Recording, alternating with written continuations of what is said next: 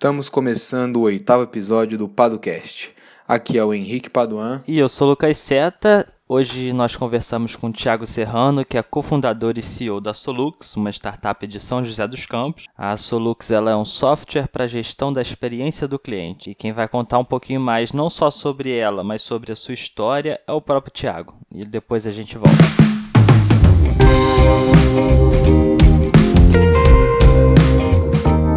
Nome é Thiago Serrano, eu sou CEO da, da Sulux hoje, né? É uma startup de pesquisa de satisfação, a gente utiliza a metodologia NPS e alguns outros outras metodologias também, mas a NPS é a mais popular. Bom, a minha história com empreendedorismo, eu costumo dizer que ela iniciou muito antes de eu ter qualquer tipo de experiência, porque desde muito novo eu já tenho 38 anos, né? Quem me conhece costuma dizer que eu tenho essa idade, mas enfim.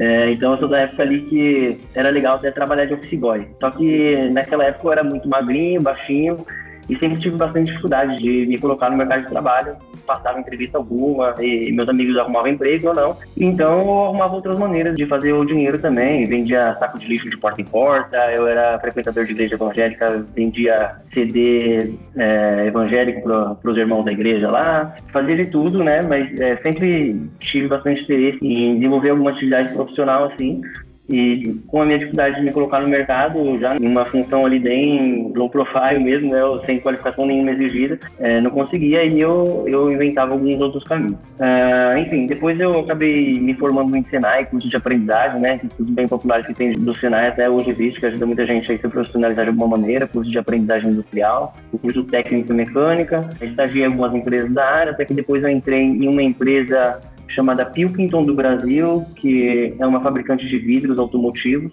Ali entrei como técnico e mecânico júnior, né? Como eu sempre tive muita dificuldade, então aquele era o emprego dos meus sonhos, me dediquei um absurdo ali é, e consegui ser efetivado. É, tive uma experiência profissional fora do país, na, na Finlândia por seis meses por meio dessa empresa. É, fiquei por lá 13 anos, onde acabei também me formando em engenharia de produção nesse período. É, virei gerente de desenvolvimento de produto e depois gerente de conta, né? E aí, nesse período, o que, que aconteceu? Eu havia decidido me mudar para São José dos Campos, para melhorar minha qualidade de vida, porque a empresa ficava em eu peguei e vendi um, o imóvel que eu estava pagando em São Paulo. É, foi num, num, período muito bom para vender imóvel, então eu consegui com o rendimento que o imóvel teve naquele momento, eu paguei a dívida do imóvel e ainda sobrou dinheiro, que daria a uma boa parte do, do, pagamento do apartamento que estaria adquirindo em São José dos Campos. E ali eu já fazia um investimento em um, em um FDIC, que um amigo meu trabalhava, que é uma modalidade de investimento. Né? E eu fazia investimento com valores baixos ali, mas já fazia isso já por mais de dois anos e nunca tive nenhum problema ali. E quando precisava resgatar, dava certo tudo. Eu peguei o dinheiro do meu imóvel, já que eu iria levar uns três a quatro meses para dar o dinheiro da chave do apartamento, e coloquei tudo ali num texto só. E, enfim, o que aconteceu, né? Depois, no momento da chave, pedi o resgate, eu tive esse dinheiro inteiro, normal, não tive problema nenhum com todos os rendimentos que eram prometidos, era um rendimento incrível, de 1% valor fixo, assim, ao mês. Né? Então era tipo a história da que a Betina prega aí, né? tá num hype aí agora, mas enfim é, eu tive aquele rendimento. Só que aí a construtora me falou que eles iriam atrasar a entrega. E eu tornei a colocar o dinheiro lá. Dois meses depois, quando fui tirar esse dinheiro, saiu uma matéria na, no Valor Econômico dizendo que descobriram uma fraude financeira naquela empresa, naquele fundo de investimento. Eles estavam é, reportando valores é, falsos de rendimento.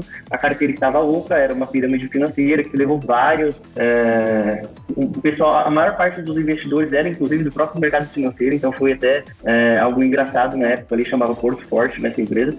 E, enfim, e ali eu perdi praticamente todo o alicerce que eu havia construído. Né? Foi um baque tremendo, é, já tinha já tinha casado, tinha uma filha, né? E, enfim, é, muita gente. Teve um amigo meu que fica lamentando até hoje, né? Até brincou, meu, levanta a cabeça e bola pra frente, né? E aí mas foi exatamente com esse pensamento de levanta a cabeça e bola para frente que eu tive é, o gatilho para empreender de verdade mesmo, né? E falar, olha, é, vou recuperar cada centavo que foi perdido aí e eu preciso mudar, porque fazendo o mesmo que eu vinha fazendo, eu não vou conseguir acelerar os ganhos e tirar esse prejuízo. Ali eu peguei dois mil reais de empréstimo na cooperativa da empresa e comecei a viajar para o Paraguai, buscar muamba, vender em Mercado Livre. Depois chegou em um volume que já estava ruim de pegar em, em, em, Paraguai, tudo. Comecei a fazer importação da China, inicialmente com CNPJ. Chegou um dia que eu cheguei de serviço, tinha 50 caixas do correio na sala de casa. É, eu percebi que eu tinha virado um contrabandista.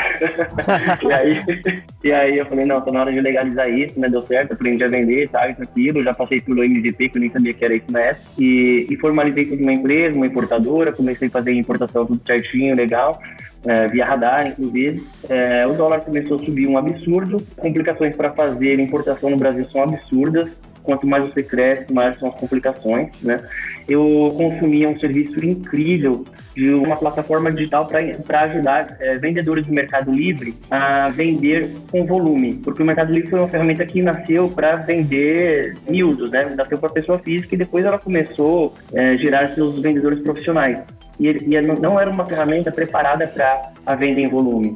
E tinha os caras que criaram uma ferramenta digital que é, suportava a venda em volume, é, integrava com o Mercado Livre e a vida do cara ficava 70% mais fácil.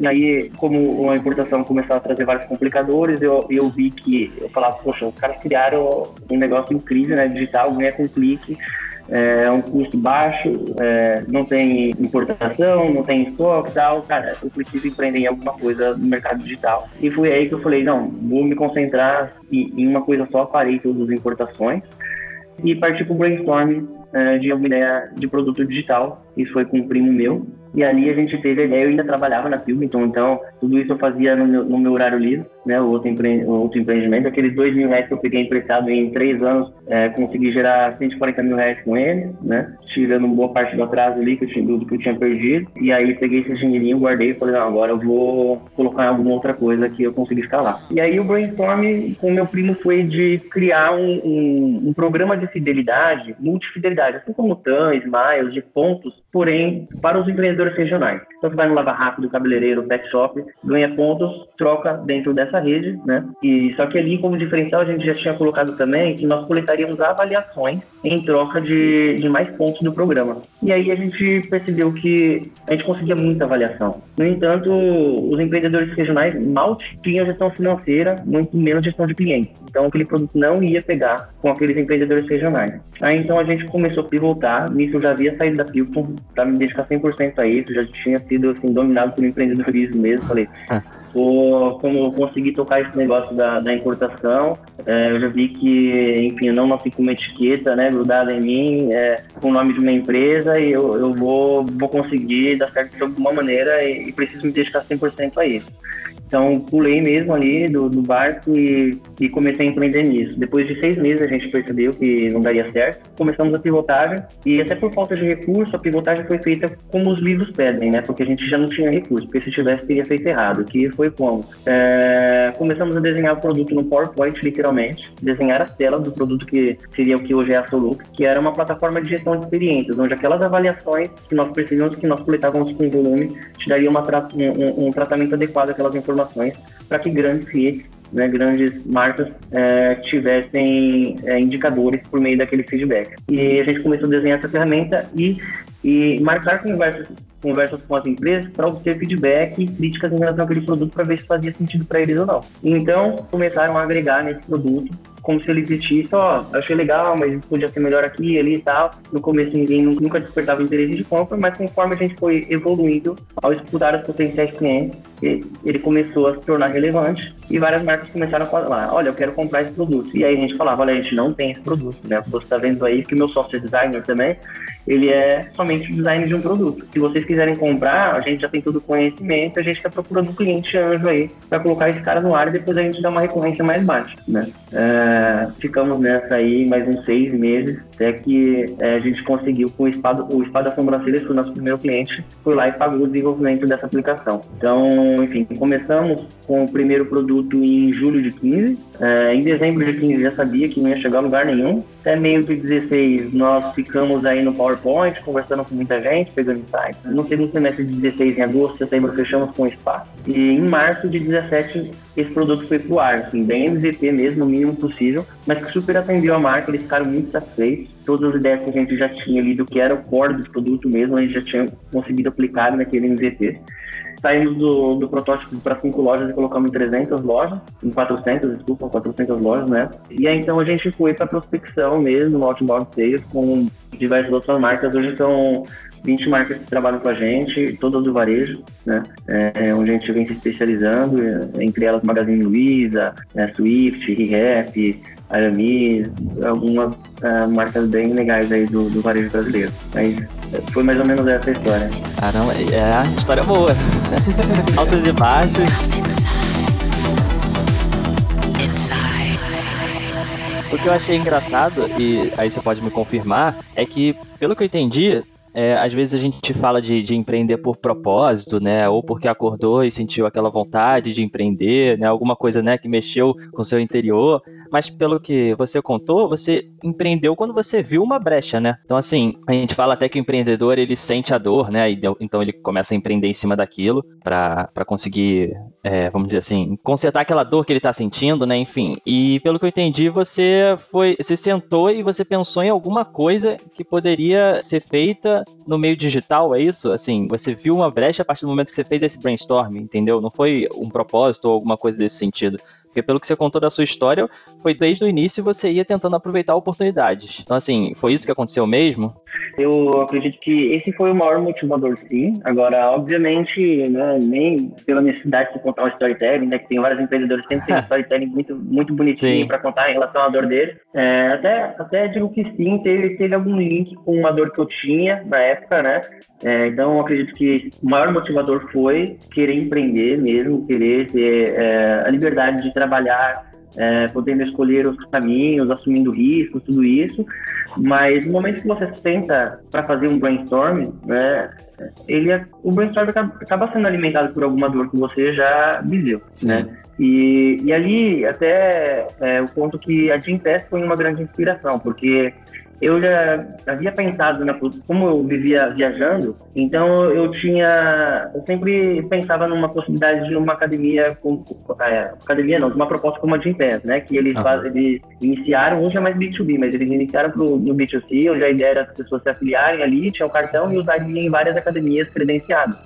É, e aí eu segui esses caras, né? E aí eu vi, pô, eles começaram é, bem cru tal, porque como tinha essa ideia, às vezes dava, dava uma pesquisadinha tal, vi como começou. É, e lá na frente deu certo, né? Eu falei, pô, tá vendo? Às vezes falta iniciativa mesmo tal. Conversando sobre isso com meu primo, a gente começou a falar sobre essa ideia e, e nós falamos, cara, na verdade o que eles fizeram poderia ser feito em vários outros segmentos. E aí, quando a gente analisava o que a Gimpass estava tentando fazer, nós percebemos que ela estava tentando desfidelizar os clientes das academias. E em outros estabelecimentos, porque as academias já possuíam planos mensais, né, anuais, tudo isso. Uhum, e em outros estabelecimentos teria que ser feito, na verdade, o contrário, que seria fidelizar cliente. Então, aí que nasceu todo o programa de fidelidade e tal, motivado é, na história da Gimpass. Né? E, é legal também que hoje um dos fundadores da Gimpass é investidor nosso.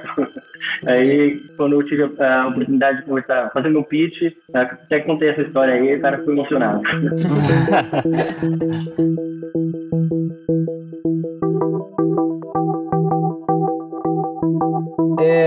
agora, tratando um pouquinho mais de empreendedorismo no âmbito geral, é, nós temos visto aí no Brasil uma onda empreendedora, né? Agora fala-se muito de startups, empreendedorismo para lá, empreendedorismo para cá. É algo que já vinha acontecendo há algum tempo, mas parece que agora é, tá alcançando uma exposição maior. E é uma coisa que nós sempre pensamos e a gente queria escutar de você. Isso seria uma mudança de paradigma ou a gente está mais para aquela questão do empreendedorismo por necessidade, é, no sentido de que nós tivemos uma crise econômica muito grande e muitas pessoas foram é, empurradas para esse empreendedorismo? Ou será que a gente está vendo, uma, vivendo um momento de transformação efetiva no país? É, eu acho que é um momento de transformação no mundo, né? Mas acredito que a gente, nós estamos atrasados nessa, nessa inovação aí. Né? E hoje em dia a gente precisa de pouquíssimo recurso para colocar nossa ideia em prática. A gente acaba buscando muitas desculpas, achar que somos desfavorecidos, para achar que é, tem quem é mais favorecido que a gente, quando na realidade, como falei, a gente validou o nosso produto no PowerPoint.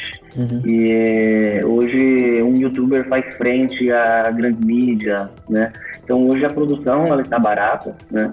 E quem tem um sonho consegue implementá-lo. Eu penso assim, e então acho que hoje a gente tem muita ferramenta para empreender e empreender nada mais é do que fazer o que você ama também, né? Isso acho que, que é o bacana. Então por isso também acho que está aumentando é, muito, tem essa, essa, essa hype agora, porque antes as pessoas não tinham essa opção, né? É, empreender era bastante caro, precisava de investimento alto, tudo isso. E hoje está muito mais democratizado, né? Está muito mais acessível. A tecnologia nos permite isso. E também, estou aqui em São José dos Campos, né? São José dos Campos é, é, a cidade da Embraer, é a cidade da GM, de várias indústrias, e a indústria não será mais a grande empregadora, né? Então, é sim também uma necessidade que eu acho que casa com essa linha da tecnologia, que, que permite tudo isso, né? E, e eu acho que é o futuro, as pessoas, é, o empreendedorismo é a profissão do futuro, eu acredito nisso. Ou, na verdade, do futuro não, de hoje mesmo. Do presente, né? É, do presente.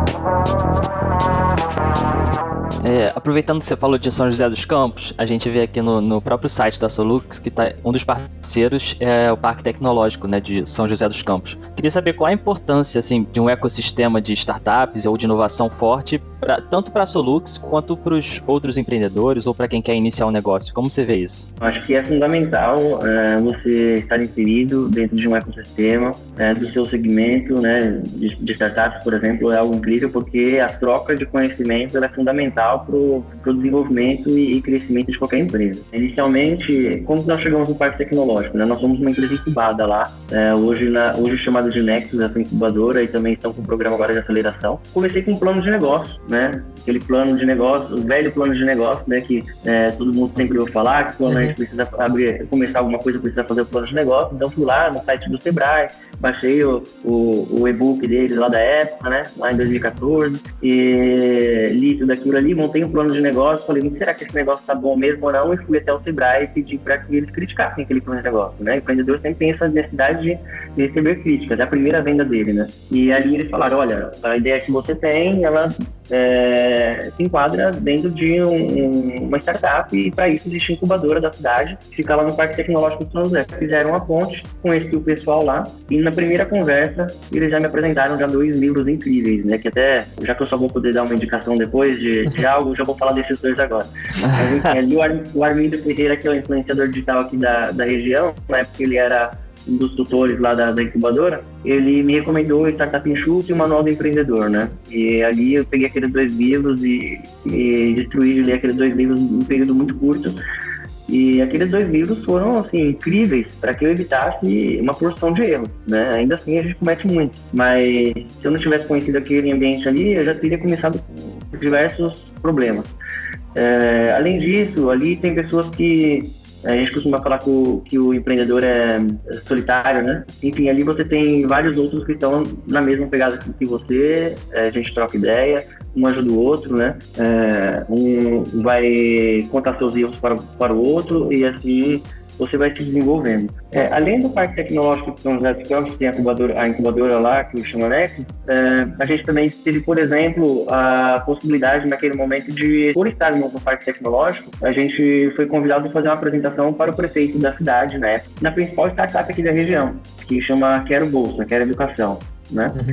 É, que é uma startup incrível aqui, hoje já está com mais de 500 funcionários, deve estar tá passando aí os 100, milhões de faturamento já, anual. E você vê, dentro da própria cidade eu nem conhecia que era bolsa ainda, já estava empreendendo há um ano. Quando tive a, a, a, possibilidade de fazer aquele pitch ali com o prefeito, que foi um evento organizado pela própria Quero, com outros empreendedores mais sêniores aqui da, sêniores aqui da região, eu me conectei a eles, né? E ali estava sendo criado a comunidade aqui de São José, através daquele evento, foi o primeiro evento da comunidade chamada Paraíba Vale. Uhum. No Paraíba Vale tem a Série Educação, tem o pessoal do Guichê Virtual, tem o pessoal da Quadro, tem o pessoal da Algu, tem empreendedores incríveis e sempre dispostos a, a ajudar os empreendedores mais júniores, né? Então, assim, aprendemos muito com eles, estão sempre aptos a nos, a nos ensinar, trocar experiência, e inclusive na parte jurídica, assim, é, passar alguma alguns contratos como referência, sabe? Coisas que são muito importantes para o empreendedor que não tem dinheiro para nada, né? E esse tipo de, de, auxílio é incrível. Então, eu, eu acho que a comunidade é muito importante para o empreendedor. Legal. A, a startup do Thiago que foi apontada pela Associação Brasileira de Startups como um case de sucesso, né? Da, da comunidade aí de São José, acho que isso é relevante ser dito.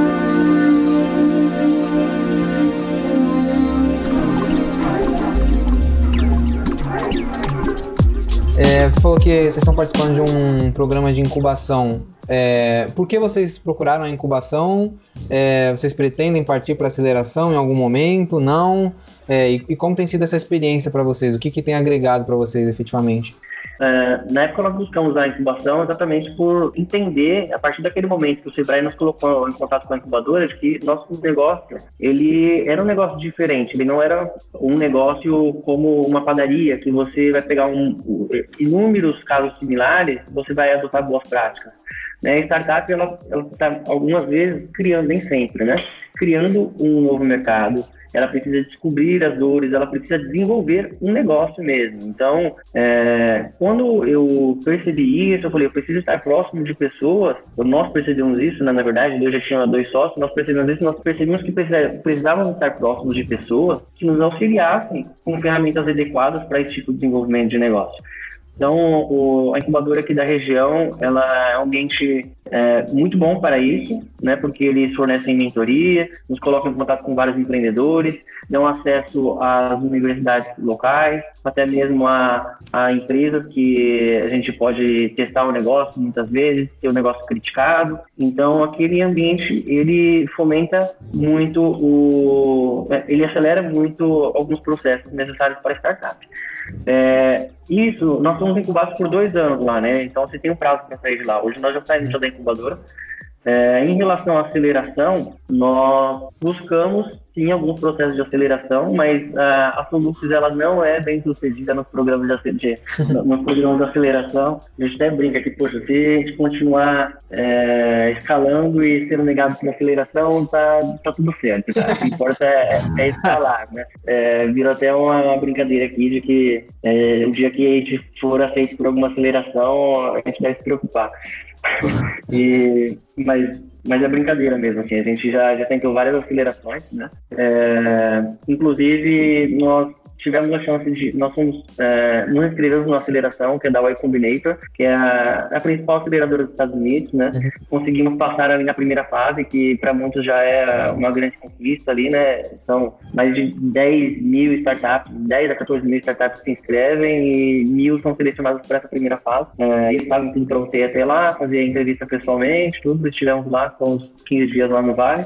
E aí, só que a gente não passou na, na segunda fase após a entrevista. Então, assim, a gente, a gente com certeza reconhece a importância de programas de aceleração. No entanto, a gente, a gente nunca teve sucesso na, nos programas. É, com o primeiro produto, nós participamos do Inovativa Brasil, né, promovido pelo MD, que foi, foi legal, foi bacana, mas depende muito do estágio que você está vivendo ali, né? Então, você vai levantar, vai levar a as dores que você tem naquele momento.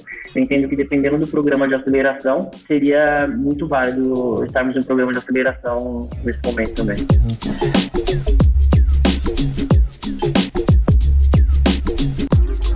É, eu queria perguntar uma coisa, assim, você falou no início, eu acho que é importante até esclarecer para quem estiver ouvindo, se você puder falar um pouquinho mais do que, que é o, o, o indicador NPS que vocês na Solux trabalham e como eles, esse indicador ele pode ajudar as empresas, enfim, tanto em aumento de receita, em satisfação dos clientes e tudo mais. Acho que seria legal você explicar um pouquinho disso. Bom, o NPS, ele significa Net Promoter Score, ou depois de uma atualização dele, passou a ser chamado de Net Promoter System. E ele faz o quê? Ele tenta, é, foi uma metodologia criada para simplificar as pesquisas de satisfação, que antigamente sempre foram feitas com inúmeras perguntas, muitas vezes repetidas, cansava o respondente, era difícil de engajar. E então veio um cara lá de, é, da Universidade de Harvard e, e, criou esse indicador que é aquela famosa pergunta de 0 a 10, quanto você recomendaria essa empresa para um amigo ou um colega, né? Então, o NPS ele funciona como? Quando a pessoa dá uma nota entre 9 ou 10, ela é um cliente promotor, né? vai falar bem da sua empresa, sim ou sim. Quando ela dá uma nota entre 7 ou 8, é um cliente neutro, está em cima do muro ou tanto faz, não fez, não foi nenhum serviço incrível que eu recebi. E 0 a 6 é o cliente detrator, ou seja, aquele que vai falar mal da sua empresa, sim ou sim. Né? Então, é, o NPS, se a gente for é, traduzido para o português, ele nada mais é do que o boca a boca. né, é o indicador do boca a boca, porque ele faz o quê? Ele faz promotores menos detratores. E esse é o, é o percentual de promotores menos o percentual de detratores. E esse é o saldo de pessoas que falam bem da sua empresa, certo? Então, uh, o NPS ele, ele, é muito legal, a metodologia dele, pela simplicidade de aplicação e também devido à penetração que ele tem no mercado. Hoje, todas as grandes empresas focadas, ou pequenas empresas também, focadas em, em Customer Experience, que tem o é, Customer Oriented, né, que a gente que a gente fala, elas sempre vão ter um indicador e geralmente é o NPS em seus processos. Agora, para dizer a, a, importância do NPS, eu às vezes até fujo da, da, das teorias do próprio criador do NPS e vou lá para o cara que criou o ACSI, que é o American Customer Satisfaction Index. Esse cara, ele que é o Class Cornell. O Class Cornell ele criou esse, esse indicador lá nos Estados Unidos é, para mostrar que o cliente satisfeito ele tem impacto direto nas receitas da empresa. E como que ele fez isso? Ele criou um indicador de satisfação e começou a fazer pesquisas de satisfação das grandes empresas listadas na bolsa dos Estados Unidos, né? E aí ele começou a mostrar que todas as empresas com excelentes resultados financeiros estavam com alto índice de satisfação de cliente. Então ele quis mostrar por meio da satisfação de cliente que há previsibilidade em resultados financeiros, né? Quando ele conseguiu é, comprovar isso, ele foi lá e montou um portfólio de empresas que eram preocupadas com satisfação de cliente e mostrou que as empresas do portfólio que ele montava com essa teoria deram 518% contra 34% de rendimento da S&P 500, né, da, da S&P 500. Então, assim, esse é o melhor exemplo que eu costumo dar para provar que a satisfação do cliente tem impacto direto nos resultados financeiros, deveria ser adotado como principal indicador né, de toda empresa mudando um pouquinho aqui de assunto, você citou alguns dos seus investidores, né? Dos investidores da sua startup. É, e a, minha questão é: quando você percebeu que necessitava receber algum investimento? Não sei qual tipo de investimento foi, mas é, em que momento você. Porque acho que isso é uma grande questão, né? Quando receber? É, por que receber? Será que eu consigo ir daqui sem investimento?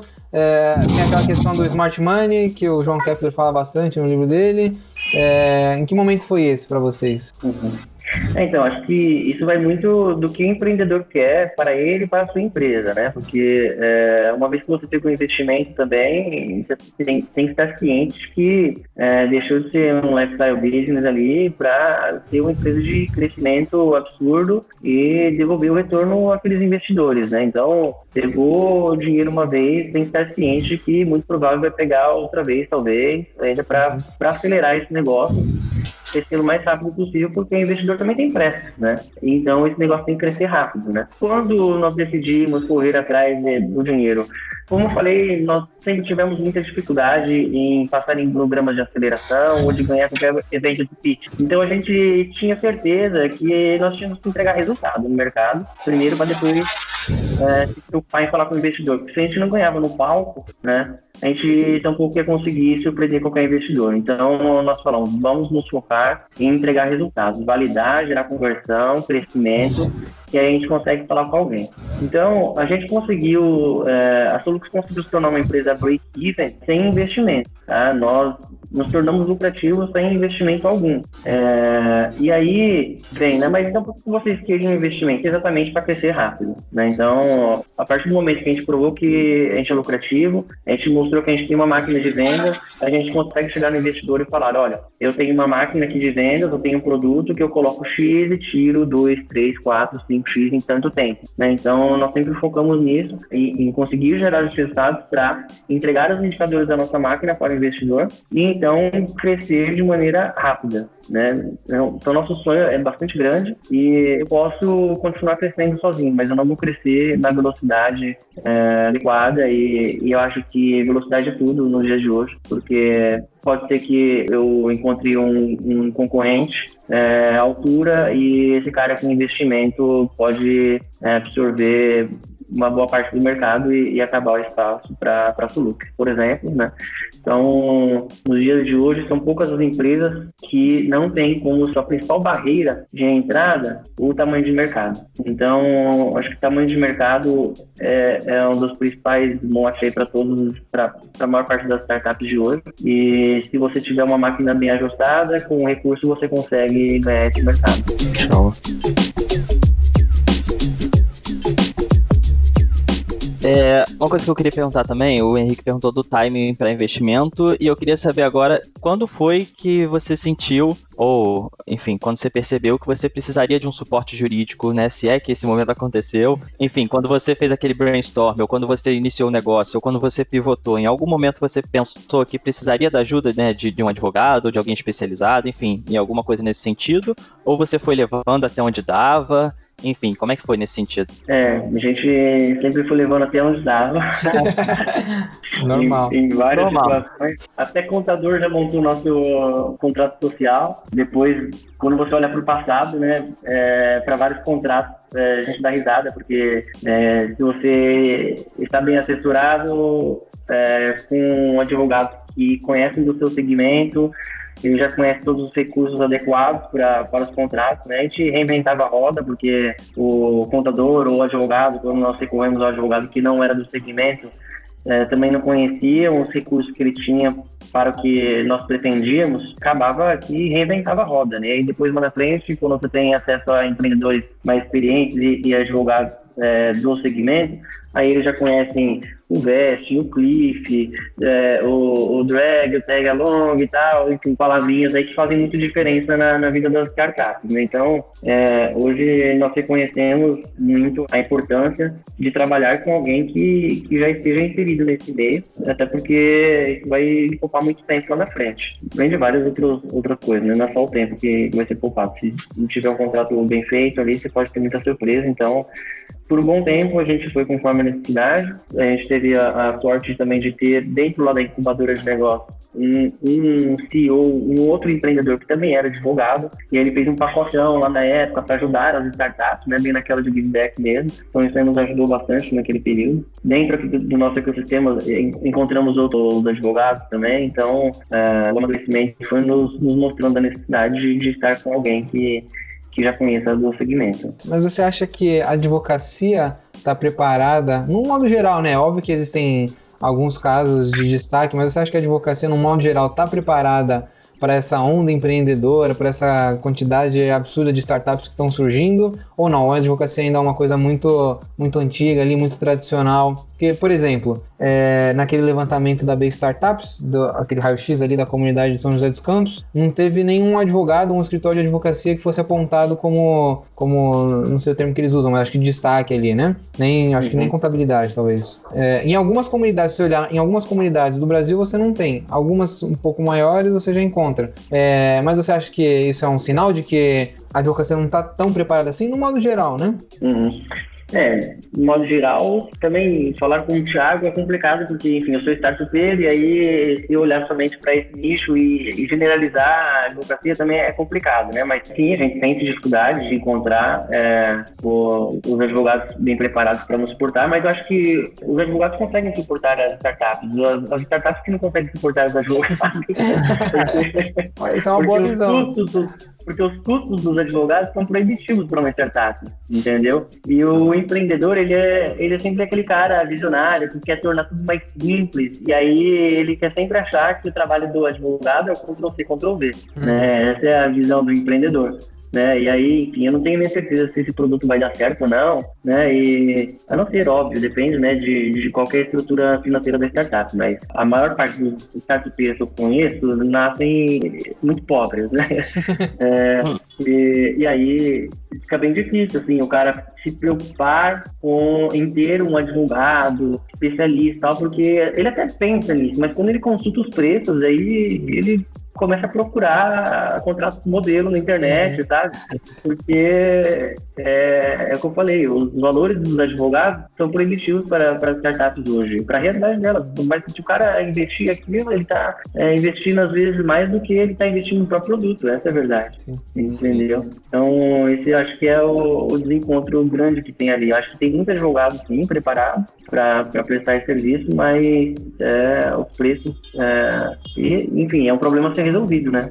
É uma, é uma dor a ser resolvida aí. Tem algumas empresas propondo algo diferente, né? É, alguns escritórios aí que estão entendendo que as startups devem ser encaradas como investimento. Uhum. É, eles não lucram nada, talvez até tomem prejuízo nesse momento, mas eles estão investindo na startup, é, acreditando no crescimento dela, assim como fazem várias empresas de tecnologia, como é, a AWS, a Microsoft, Facebook, que muitas vezes doam é, cupons de, de créditos aí para várias startups, esperando que eles cresçam e, e dê o retorno dali na frente, né? Ah, o nosso serviço, o cloud mesmo que a gente usa hoje, é, é fruto desse tipo de parceria. Né? Eles é, nos deram cupom de desconto lá atrás, naquele momento foi excelente para a gente, enfim, montamos toda a nossa estrutura ali e permanece lá até hoje, estamos contentes com o serviço. Né? Hoje, com certeza, a nossa empresa dá lucro para eles. Então, acho que é, já existem alguns escritórios entendendo que, que, devem trabalhar assim e, obviamente, quanto mais escritórios surgirem nessa condição, vai ser melhor para todo o ecossistema, vai gerar concorrência, tudo isso, né? Legal. Sim, e é, é o que você falou, né? Os dois lados estão tentando se entender melhor, né? Ao mesmo tempo que o dono de startup, ou o empreendedor em geral, né? O pequeno empreendedor também, ele sente a necessidade, né, de ter um acompanhamento jurídico. O advogado vê esse pessoal querendo também, então um tenta se encontrar com o outro, né? Então o próprio advogado ou os escritórios, enfim, estão tentando fazer modelos, como você falou, diferenciados para ver se consegue abraçar esse pessoal, né? Senão fica uma coisa Sim. desencontrada, tentando falar a linguagem também, né, do, do empreendedor e tudo mais. E ao mesmo tempo o empreendedor vai entendendo que a advocacia é importante, né? e vai entendendo que aquilo ali, assim, muitas vezes o advogado exagera, né, nos formalismos ou então valores exorbitantes e uma coisa vai se adaptando à outra. Exatamente é, isso. Exatamente.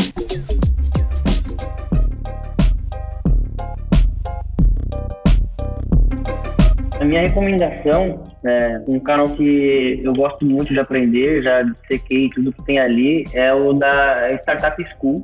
Né? É um material que, que, está em inglês, mas que é um material muito rico. Startup School é um blog da Y Combinator, que é, é, uma excelente aceleradora nos Estados Unidos. Então, se você colocar lá startupschool.org.library, é, biblioteca, né? Você vai ter um conteúdo muito bem elaborado, tópico por tópico, que você consegue consultar ali o material dependendo da fase que você estiver vivendo. É um material incrível, sou muito promotor da, da Y Combinator e, e do material que eles compartilham. É, é um material bem legal e que eu deixo como recomendação aí.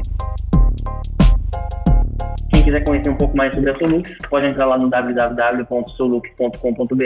É, estamos também no Facebook, Solux no Face, Instagram e também o LinkedIn, só colocar Solux lá e não vai ter dificuldade alguma em nos encontrar. A gente tem um blog bastante ativo, sempre falando de algum tipo de novidade, de customer experience e de varejo. Temos ali entre duas, três publicações por semana com conteúdos bem legais. É isso.